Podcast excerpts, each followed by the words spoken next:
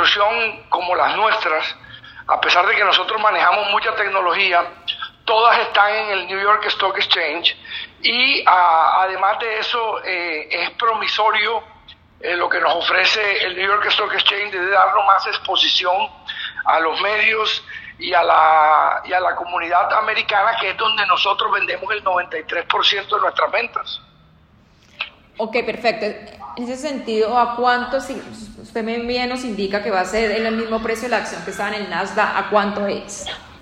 Bueno, hoy está en 22 dólares, pero tú sabes que eso varía diariamente. El primer día de transacción en el New York Stock Exchange va a ser el 9 de mayo, eh, porque hay unos requisitos que hay que hacer internos y preparar la tecnología para poder pasarnos. Entonces escogimos la fecha 9 de mayo para hacer el movimiento y poder empezar a transar en el, en el New York Stock Exchange.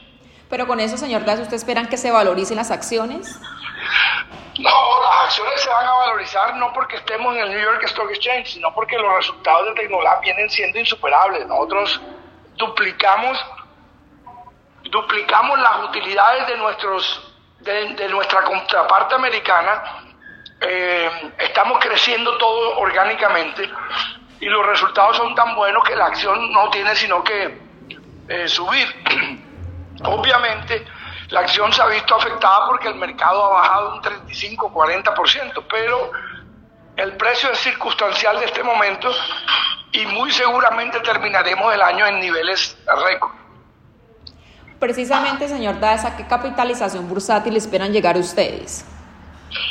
No, nosotros eh, eh, queremos llegar a, a los fondos eh, de inversiones privados que hay en Estados Unidos que invierten muchísimo y públicos eh, de ahorros, que, son compradores a largo plazo, que tienen las acciones, que las quieren por los dividendos y por lo que representa el crecimiento orgánico.